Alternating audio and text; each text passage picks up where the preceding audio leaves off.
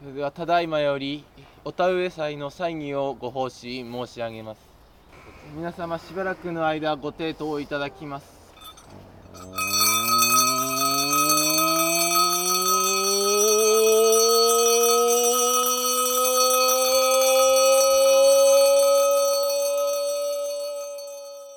岩手の地酒、あずまみね、あずまみね酒造店、佐藤源でございます。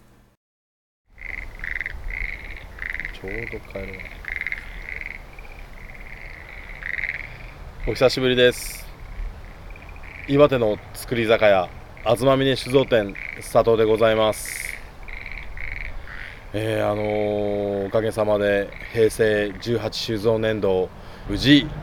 全工程を終了することができ蔵元として一安堵してまたあの先行して出荷させていただいている新酒の方も皆様に大変ご好評の方いただいております。ありがとうございます。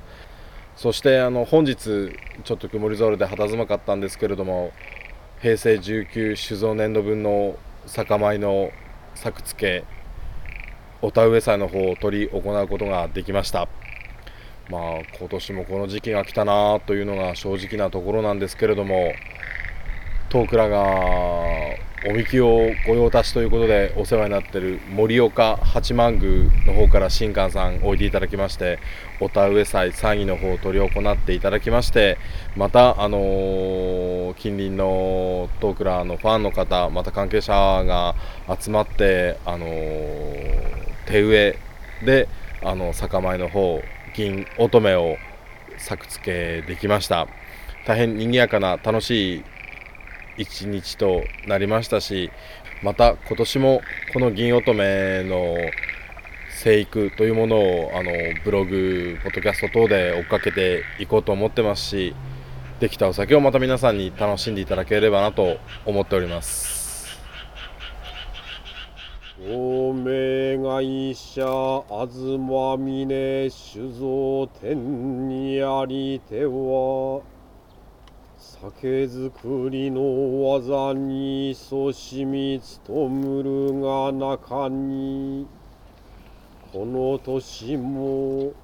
まし酒を醸し出すその大元の糧なる。水の水穂の豊かに実らしめたまわんこと。仰ぎ恋の実祭ると。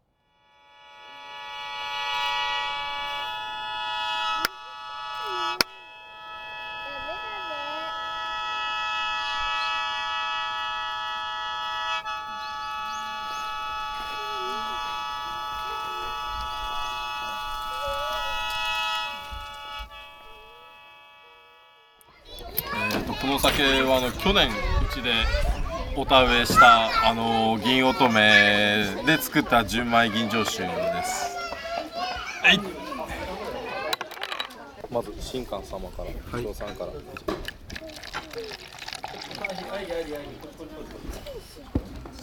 では、えー、東峰さんの、え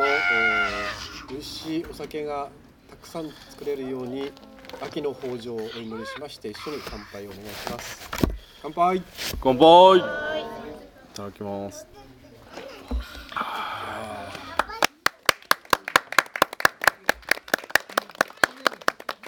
えーとあのー、そしてそれではございますから、あのー、お田植え祭の労をねぎらうという意味であのご用意させていただきましたのでどうぞ皆さんあのたらふく食べて飲んでいってくださいはいどうぞあと今日はあの大船渡赤崎からあの志田さんが牡蠣とホタテを大量に持ってきていただきましたんで皆さんそれもあのぜひ食べてください。今日は本当にあのお世話になりました。ありがとうございました。こちらこそ、はい、実際僕もそのお田植え祭のその段取り細かいあの理由みたいなのがよくあの存じ上げない部分があるのでその辺をちょっとあの盛岡八幡宮新館の伊藤様の方に教えていただきたいなと。はい。えー、お田植え祭まあ実はそのあまりこう意識されてないんですけどもその単にはその田の神様というあの神様がおりまして、やはりその稲のその生育について責任を持っておられるんですね。でその他の神様にえーきちっとお願いをして豊作をお願いをすると、はい。えーそういううお祭りはい。であるわけですね。はい。なるほ神事の次第の中で、まあ、あの神様に降りてきていただく場面があるんですね。でお帰りいただくところとこの2箇所、まあ、その他のおその最上に設けましたこの臨時の最上に神様に降りてきていただく場面そしてあの終わり終わりましてお帰りいただく時。その時にそのまあ、降りていただく時にはその行進士というものを心中で新種が登場いたしましてその時にあのもう一人の新種が「おお」というその形質という声をかけます。その時にまたその鈴を鳴らして、えー降臨をお仰ぐって言いますかお願いすると、まあ、そういう儀式の中の一つですね。あとはまあ一通りの儀式が終わった後にはまあその元元の高間野原の世界にお帰りいただくとそのためにお送りを申し上げるためのそういう、まあ、一つの、まあ、古来からの作法になっております。もろもろ祭儀が行われて最後にあの早乙女が苗をは最初に植えるじゃないですか、え早乙女というのは結局あのー見込んでまああのーつつましい方という汚れのない女性という方が適任ということで。そうですね。あのまあ、神事にはよくあるんですね、はい。子供がその神事の中のそういう重要な役を担担うはい。そういう場面が結構あの伊勢の神宮でもありますし、はい。随所にこう見られるんですけども、はい。まあ、その理由っていうのはやはりその汚れてないっていう子供の純真なその心を持ったこう汚れてない気持ちで、はい。その神事にご奉仕するという意味合いですよね。はい。うん正常なあー形でその苗を植えたのだからあそれに倣ってみんなでお祓いを受けてあのぜひよろしくお願いしますという、うんまあ、思いがこもっているはい。という、まあ、神事になっております。今日は本当にありがとうございました、どうもありがとうございました。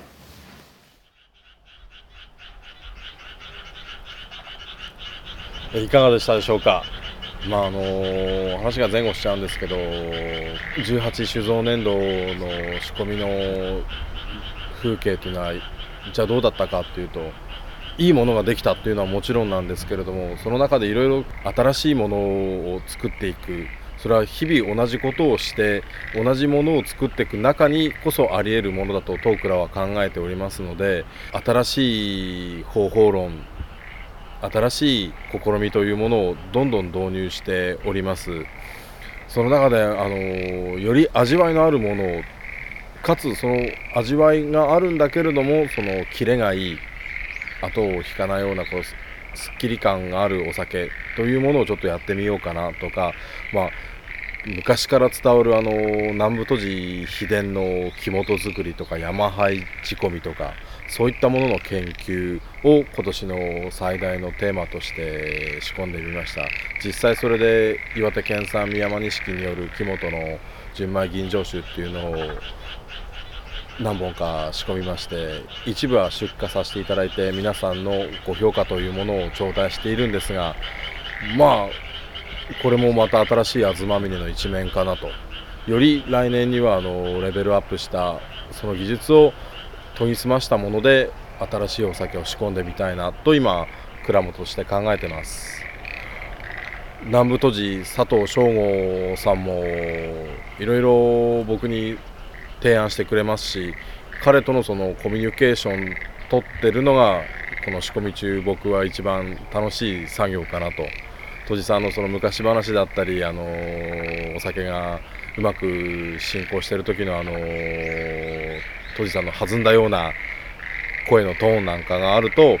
僕もやっぱり嬉しいですしその嬉しいっていうのがお酒に閉じ込められて皆さんのとこに届いてるんだななんて思うとますます嬉しくなっちゃう。そんな感じの平成18酒造年度の仕込みの日々だったかなと今振り返ってそう思ってます。初夏からの地酒シーン東峰のお酒という点で言えばちょっとあの新しいあの試みとして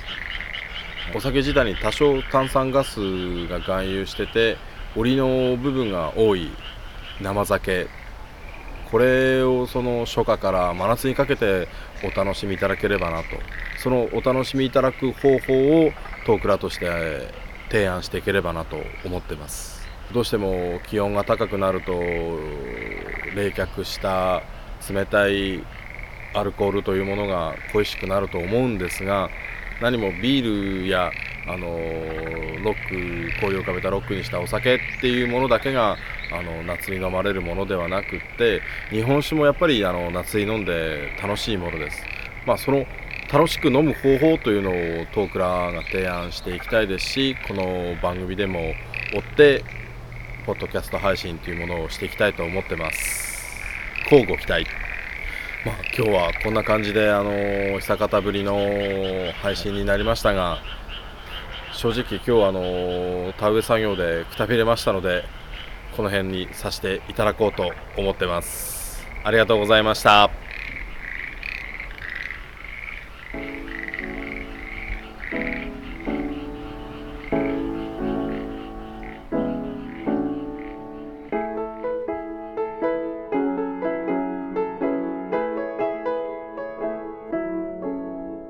この番組は東峰酒造店がお送りしました。